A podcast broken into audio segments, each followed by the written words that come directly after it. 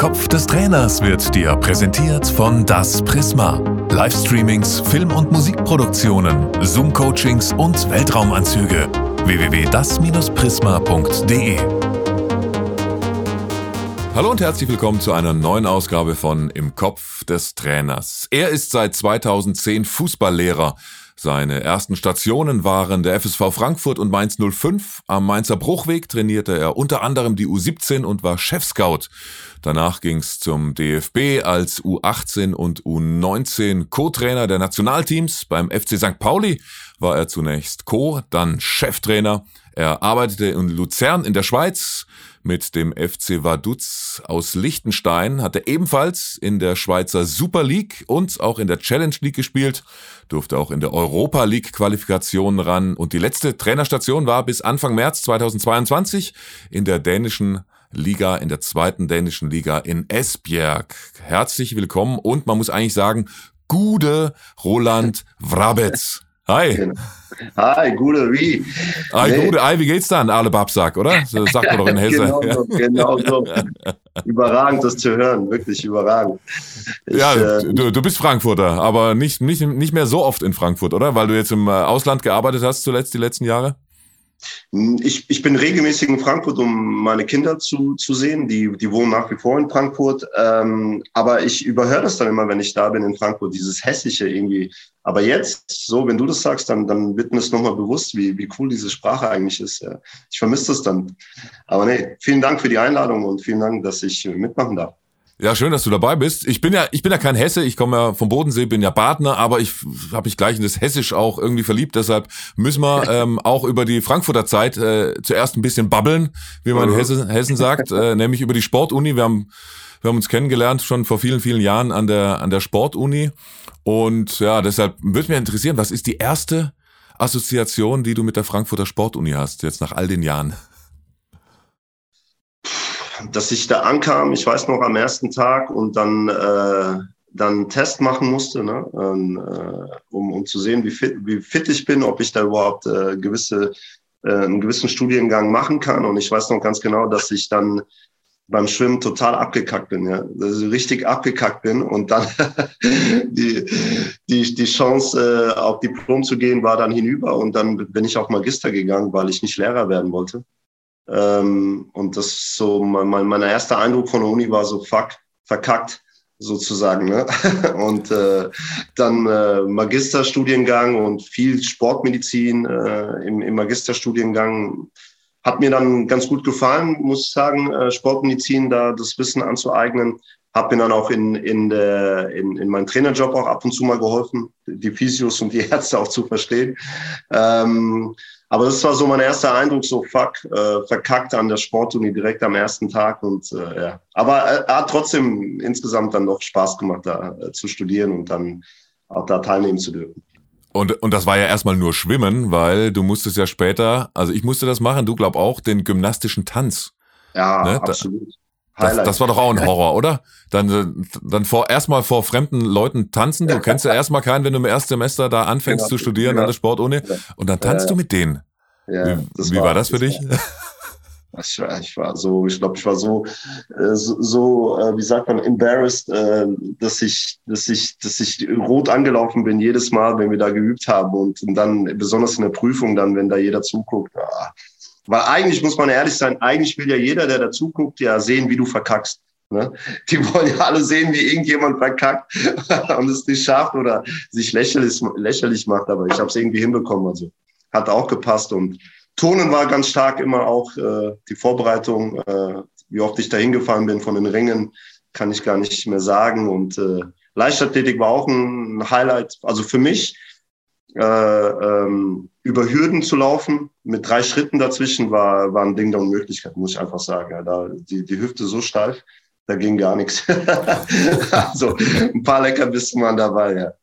Apropos Leichtathletik, wenn du das gerade ansprichst, würde mich interessieren, hast du bei deinen Fußballmannschaften irgendwie auch mal die von einem Leichtathletik-Coach coachen lassen, damit wir Fußballer irgendwie ein bisschen, äh, bisschen schneller vorwärts kommen und da Tipps von Leichtathleten auch bekommen, wie die laufen, weil die laufen ja anders? Ja, nee, haben wir nicht gemacht. Ähm, wir hatten also du hast ja eigentlich einen Fitnesscoach dabei und ich hatte äh, in, in der Schweiz hatte ich äh, zwei Jungs, die, die auch aus der Leichtathletik so ein bisschen kamen. Also beides gemacht haben, Fußball ein bisschen Leichtathletik gemacht haben und die haben Elemente mit eingebracht, aber dass ich da jetzt besonders oder Wert drauf gelegt hätte, jemand aus der Leichtathletik zu verpflichten, regelmäßig oder so, das haben wir nicht gemacht. Es war einfach Zufall, dass die Jungs aus der Leichtathletik auch waren.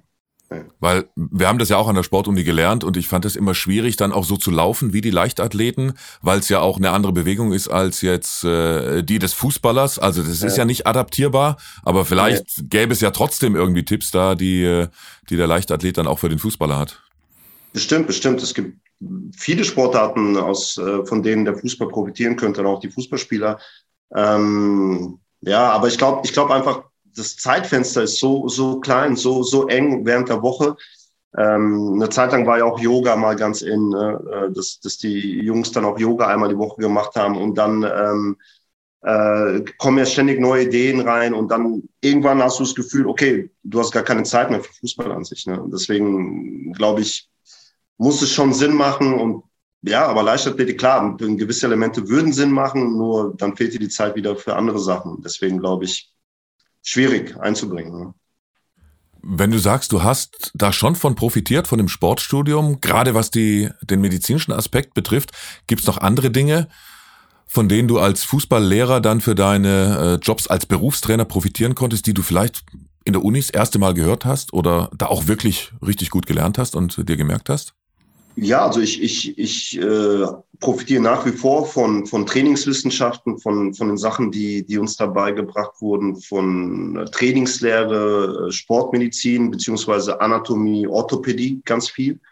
Das war, äh, war äh, ein großes Thema oder ein großer Bereich während meines Studiums und das hat mir dann schon geholfen, dann zu verstehen, okay, wie funktioniert der menschliche Körper? Was passiert, wenn ich das trainiere, was passiert, wenn ich das trainiere, äh, was macht mehr Sinn zuerst, was kommt danach. Ähm, oder auch dann im, im, im Dialog mit dem Physiotherapeuten beziehungsweise auch mit den Ärzten dann zu verstehen, okay, diese Verletzung ähm, dauert dann so und so lang, bis der Spieler wieder am Training teilnehmen kann, mit der Mannschaft wirklich trainieren kann.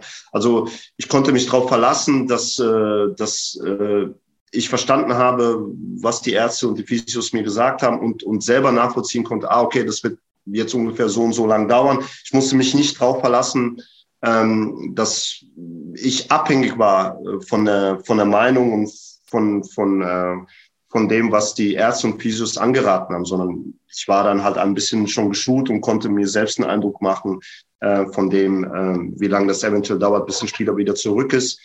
Ähm, aber auch, wie gesagt, äh, trainingswissenschaftlich einfach äh, zu wissen, okay, wie funktioniert der Körper, was muss ich tun, um, wenn ich be bestimmte Dinge erreichen will. Ja, das, das war schon ein sehr großer Vorteil im Vergleich zu vielen anderen, äh, auch während des Fußballlehrerlehrgangs. Ähm, ich habe den gemacht 2009, 2010 und das war, glaube ich, der zweite Lehrgang, den der Frank Wormuth geleitet hat.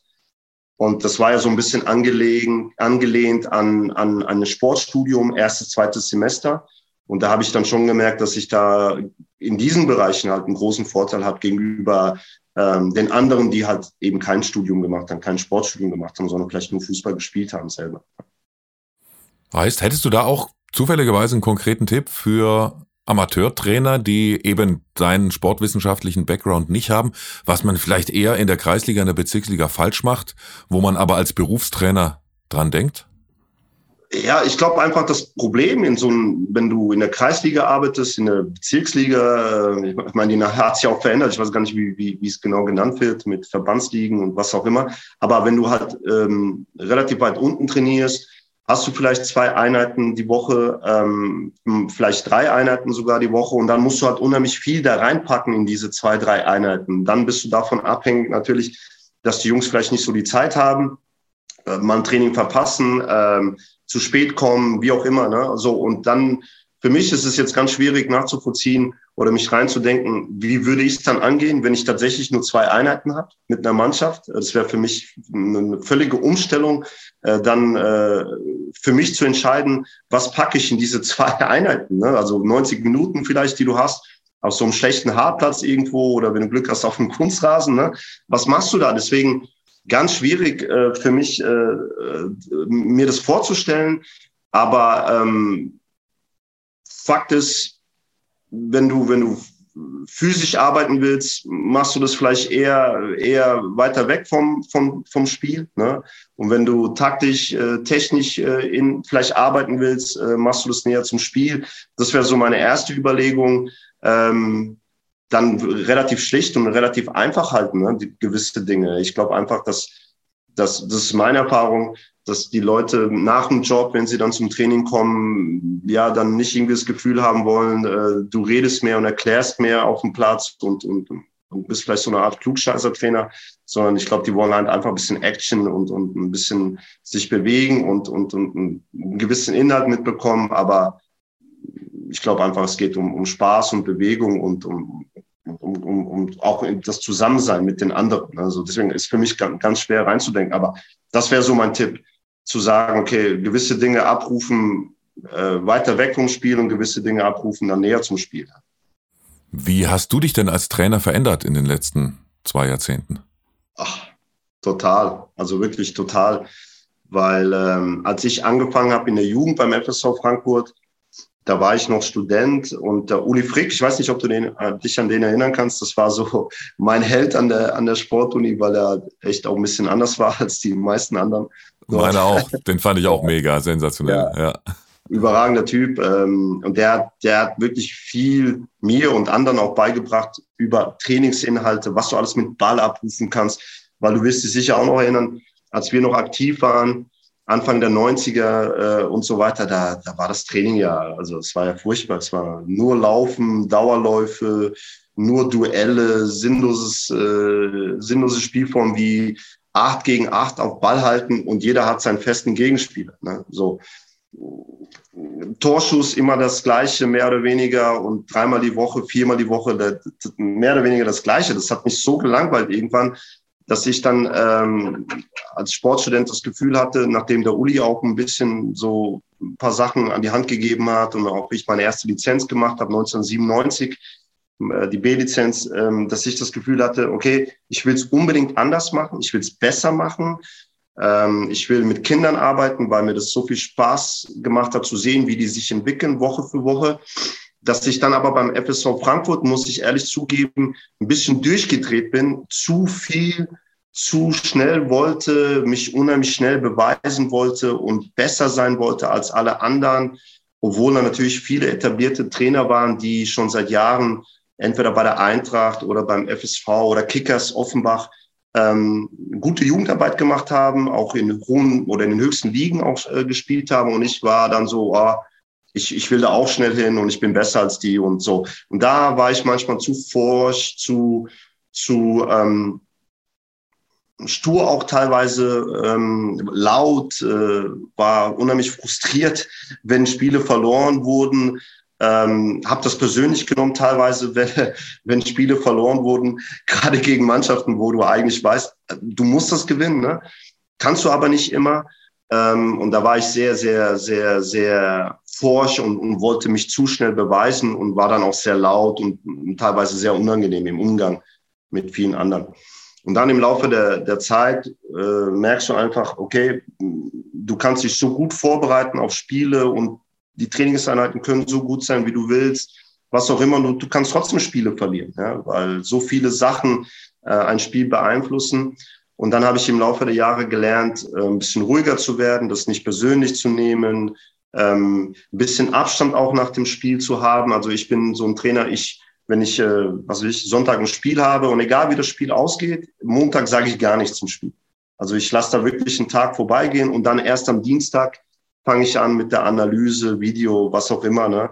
Ähm, weil ich einfach sonst zu emotional bin. Egal, ob wir jetzt gewinnen, unentschieden spielen oder verlieren, ich lasse einen Tag vorbeigehen. Und äh, früher war direkt am nächsten Tag bam, bam, bam, so los geht's, müssen wir besser machen und ne und das hat die Spieler auch teilweise überfordert und da bin ich halt wirklich ruhiger geworden.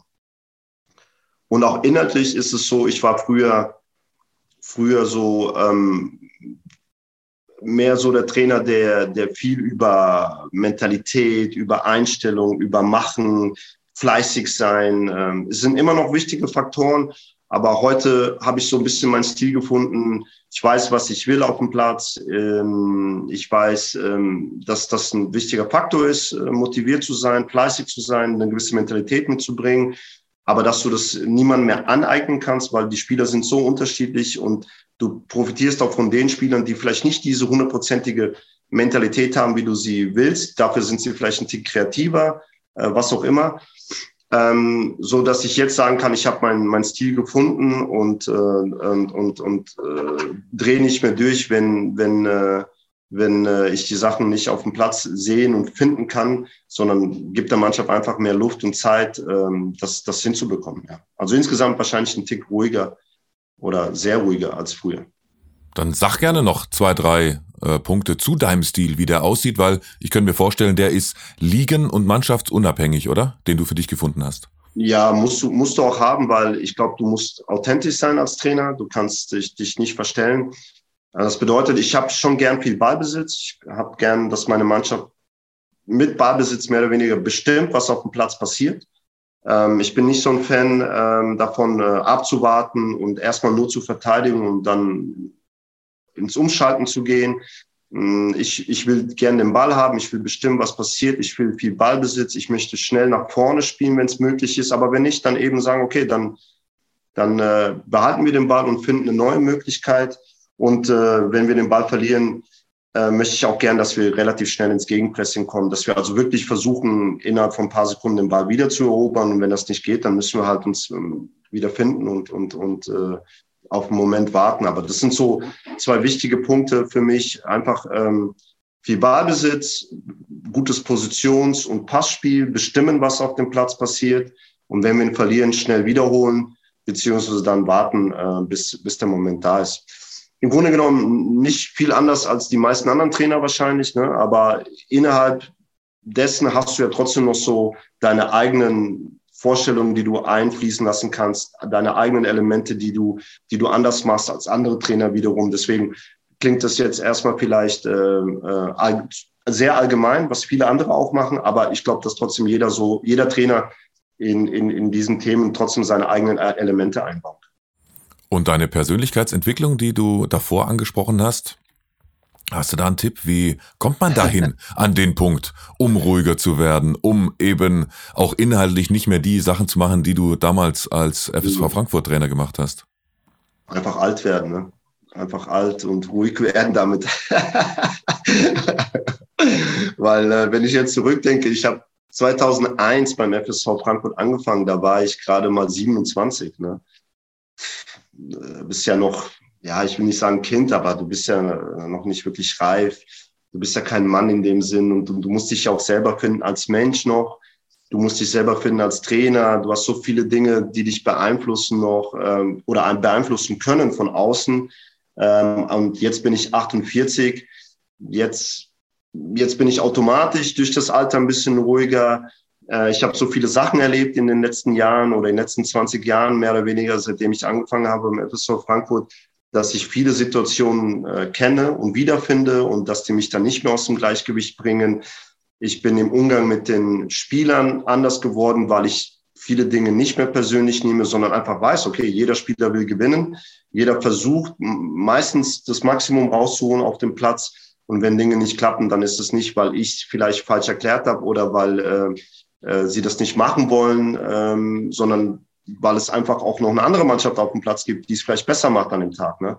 Also insgesamt glaube ich, ist es Erfahrung, ähm, jetzt 20 Jahre mittlerweile, das Alter sicherlich auch äh, eine gewisse Rolle und natürlich auch ein bisschen um den Fußball herum. Ich habe zwei Kinder, ich bin verheiratet gewesen, äh, ich habe viele, ich habe viele andere Mentalitäten, Kulturen kennengelernt im Fußball auch, ähm, so dass ich insgesamt sagen kann, äh, es gibt jetzt fast nichts, was mich jetzt so richtig aus der Ruhe bringen könnte nach diesen 20 Jahren. Und äh, das, das spiegelt sich, glaube ich, auch wieder im Umgang mit einer Mannschaft oder mit, dem, mit, dem, mit den ganzen Leuten, die involviert sind, Staff. Wenn du sagst, mit 27 hast du dich eher noch wie ein Kind gefühlt als wie ein richtiger Erwachsener, dann würde mich interessieren, Julian Nagelsmann ist ja mit 28, äh, glaube ich, war er Bundesliga-Trainer geworden. Hättest du dir das zugetraut, wenn dich da mit 7, 28 einer ad hoc jetzt äh, vom Jugendtrainer zum Bundesliga-Trainer gemacht hätte? Oder wäre das zu früh für dich persönlich gewesen? Ich glaube, von, von, der, von der Trainingsarbeit alleine, also wirklich so was weiß ich, irgendwie einen Stil für eine Mannschaft zu finden und dann darauf hinzuarbeiten auf dem Platz, äh, die Übungen auszuwählen, äh, vielleicht einzustellen auf, auf eine Mannschaft. Ganz ehrlich, hätte ich es mir zugetraut, aber nicht, glaube ich, den, den Umgang mit, äh, mit, mit den Spielern. Also das, das nicht. Da, da wäre ich, muss ich ganz ehrlich sagen, da wäre ich zu grün gewesen. Da, da hätte ich mich noch zu sehr beeinflussen lassen von, von ganz vielen Sachen. Ähm, äh, das hätte ich, glaube ich, nicht so gut hinbekommen wie er. Also wahrscheinlich hat er da, ähm, ich kenne ihn persönlich nicht, aber wahrscheinlich hat er da äh, schon mit 28 oder vorher auch wahrscheinlich schon ähm, sich gut gefunden und sich gut reingearbeitet, vielleicht in eine Mannschaft und hat vielleicht ein, ein gutes Verständnis aufgebracht für viele Dinge und äh, ähm, hat, hat äh, da eine gewisse, gewisse Sprache gefunden, vielleicht für sich, vielleicht einen gewissen Umgang. Ich kann mich erinnern, dass Hoffenheim äh, damals ja auch sehr unter Druck stand, ähm, waren ja kurz vorm Abstieg. Ich glaube, die haben sich am letzten Spieltag in Dortmund gerettet. Ähm, ich glaube, dass vielleicht auch diese junge Art von ihm in dem Moment vielleicht genau die richtige war äh, ne, im Umgang mit der Mannschaft. Vielleicht hat das auch dazu beigetragen, so dass er vielleicht gar nicht so sehr drüber nachdenken musste, sondern einfach so war, wie, wie, er, wie er ist und, und das da eben auch gerade richtig gut gepasst hat. Aber ich persönlich hätte es mir nicht zugetraut, äh, mit 28 dann eine Bundesligamannschaft zu trainieren. Ähm, nicht inhaltlich, wie gesagt, von den, von den Übungen und von den Themen auf dem Platz, sondern eher im Umgang mit der Mannschaft und natürlich mit Presse und, und den ganzen Druck, der da herrscht. Das heißt, kann man da einen Trend draus machen? Weil die Trainer gefühlt ja schon irgendwie jünger werden. Also so die ganz alten Hasen werden ja auch weniger als Feuerwehrmänner geholt heutzutage ja. in der Bundesliga. Aber ist das dann überhaupt so gut, einen unter 30-Jährigen oder 30-Jährigen schon zum Bundesliga-Coach zu machen? Ich weiß nicht, ob man das so pauschal einfach sagen kann. Ich glaube einfach, das hängt viel von, von den Menschen selbst ab. Es hängt viel von der Situation ab, ähm, äh, wo du hineinkommst, wie sind die Umstände dort, äh, musst du jetzt eine Mannschaft übernehmen und retten vor, vor irgendetwas. Äh, findest du eine Mannschaft im Mittelfeld, äh, eine Mannschaft, die vielleicht um, um, um was spielt. Wie sind die Charaktere in der Mannschaft? Wie sind die Erfahrungen vorher äh, mit den Trainern? Also es sind ganz viele Faktoren, die eine Rolle spielen. Deswegen kann, würde ich jetzt gar nicht pauschal sagen, macht das Sinn, macht das nicht Sinn. Also ein paar Mal hat es geklappt. Ja, Nagelsmann, Tedesco macht ja auch äh, immer auch noch äh, immer noch jung auch einen guten Job jetzt in Leipzig.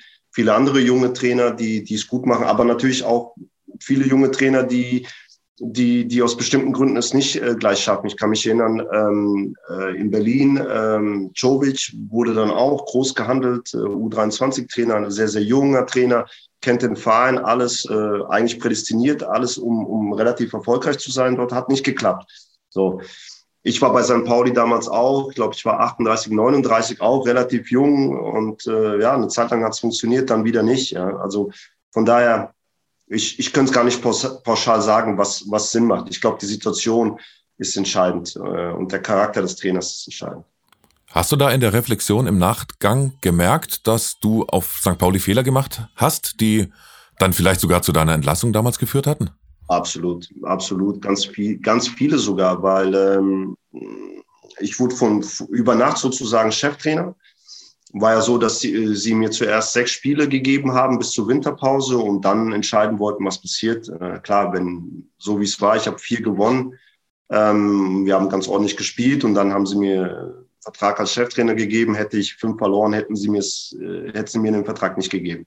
So, das heißt, ich habe den ersten Moment genutzt und äh, dann hatten wir so eine gewisse Euphorie und wir haben einen gewissen Stil implementiert dort und lief ganz gut. Und dann kam die Erwartung äh, ein Verein wie St. Pauli, die sehen sich dann auch viele Leute, nicht alle, aber viele, viele wollen den Verein natürlich auch in der ersten Liga wiedersehen. Äh, damals war das so auch, dass der HSV noch in der ersten Liga war, wollten dieses Derby haben. Bremen war in der ersten Liga ne, und St. Pauli äh, sollte dazugehören. Und dann stiegen die Erwartungen, dann haben wir es nicht geschafft. Und dann hat mir natürlich die Erfahrung gefehlt, wie gehe ich damit um? Ja, also ich wurde, wurde, ich kann mich erinnern, stark kritisiert vom Präsidenten damals, Sportdirektor weniger, aber Vorstand, Umfeld. Ich weiß, dass ich äh, Probleme hatte mit Fabian Boll, weil er als Kapitän sehr, sehr, sehr lange verletzt war und dann am Ende ja, am Ende äh, nochmal am Millantor spielen wollte und der Umgang mit ihm war für mich schwierig, weil ich das Gefühl hatte, ja, wir wollen aber trotzdem noch gewinnen bis zum Ende. Ich habe dann so ein bisschen die menschliche Seite auch nicht gesehen. Äh, ich habe nicht verstanden damals ähm, oder habe mich nicht gut beraten gefühlt, äh, wie gehe ich damit um mit so einem erfahrenen, routinierten, verdienten Spieler auf St. Pauli. Ähm, die Fans haben mir das übel genommen, äh, ganz klar, und auch die anderen älteren Spieler äh, von St. Pauli äh, haben sich dann äh, mit eingeschaltet. Äh, und ähm, da hat mir einfach die Erfahrung gefehlt. Heute würde ich ganz anders damit umgehen, auch im Umgang mit so einem Präsidenten, der, der absolut Druck macht, um aufzusteigen. Wobei das Ziel vor der Saison war, einfach nur eine ruhige Saison zu spielen. Und plötzlich sind wir Dritter, Vierter, Fünfter, Sechster und, und schaffen es dann nicht und, und dann hagelt's Kritik und dann musst du wissen, wie du damit umgehst. Heute, heute wird mir das so nicht passieren und auch der Umgang mit Fabian Boll beispielsweise wäre ein anderer oder mit den Fans dann grundsätzlich wäre ein anderer. Aber es war, es waren gute, gute Momente für mich, um, um, um Erfahrung zu sammeln, weil erste Cheftrainerstelle dann auf St. Pauli direkt ist natürlich ein Brett, ja, weil äh, da hast du nicht nur den Fußball, hast du vieles drumherum, ähm, auf, auf was du ein Auge haben musst. Ne? Da kannst du nicht einfach äh, Sachen machen wie vielleicht in anderen Vereinen. Da sind viele Menschen involviert. Und deswegen war das eine gute Erfahrung, aber ich habe sicher sehr, sehr viele Fehler gemacht, die vielleicht auch dazu geführt haben, dass ich dann äh, nicht mehr Cheftrainer war.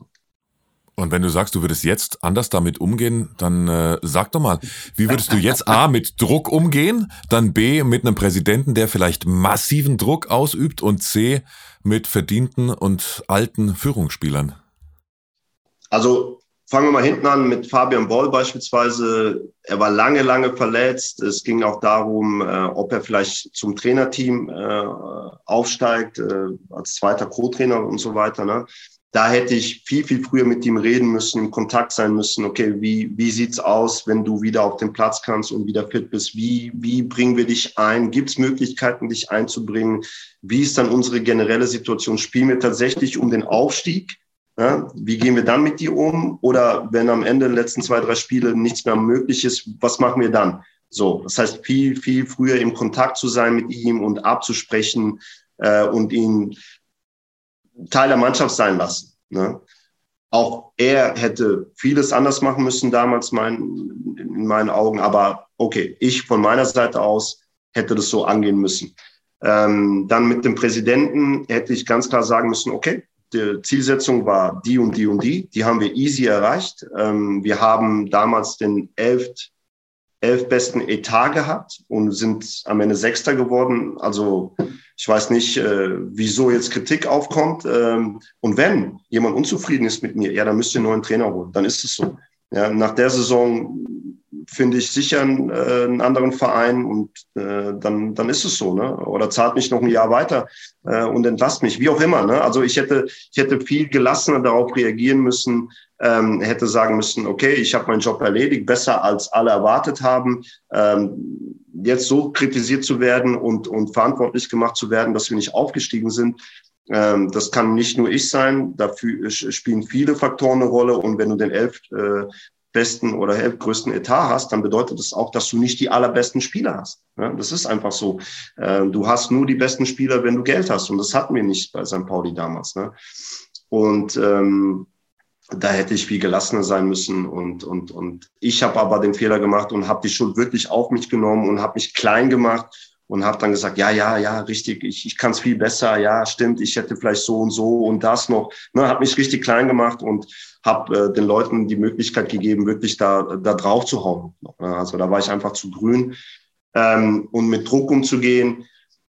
Mm, ich glaube einfach, dass dass ich gut mit, ich glaube schon, dass ich gut mit Druck umgegangen bin ähm, für, für die Situation, in der ich war. 30.000 Zuschauer jedes Spiel, Sky, Sport 1, Live-Übertragungen, montags viele Spiele zu Hause gehabt. Äh, die Presse, drei Tageszeitungen in Hamburg mit Morgenpost, mit Abendblatt und Bild. Ähm, ich glaube, dass das äh, schon ganz gut war. Ich habe dann vielleicht nur einen Tick zu spät verstanden, wie so eine Bildzeitung tatsächlich funktioniert. Ne? Ich habe äh, zu spät verstanden, ähm, wie ich mit den Leuten, die über St. Pauli schreiben, umgehen muss.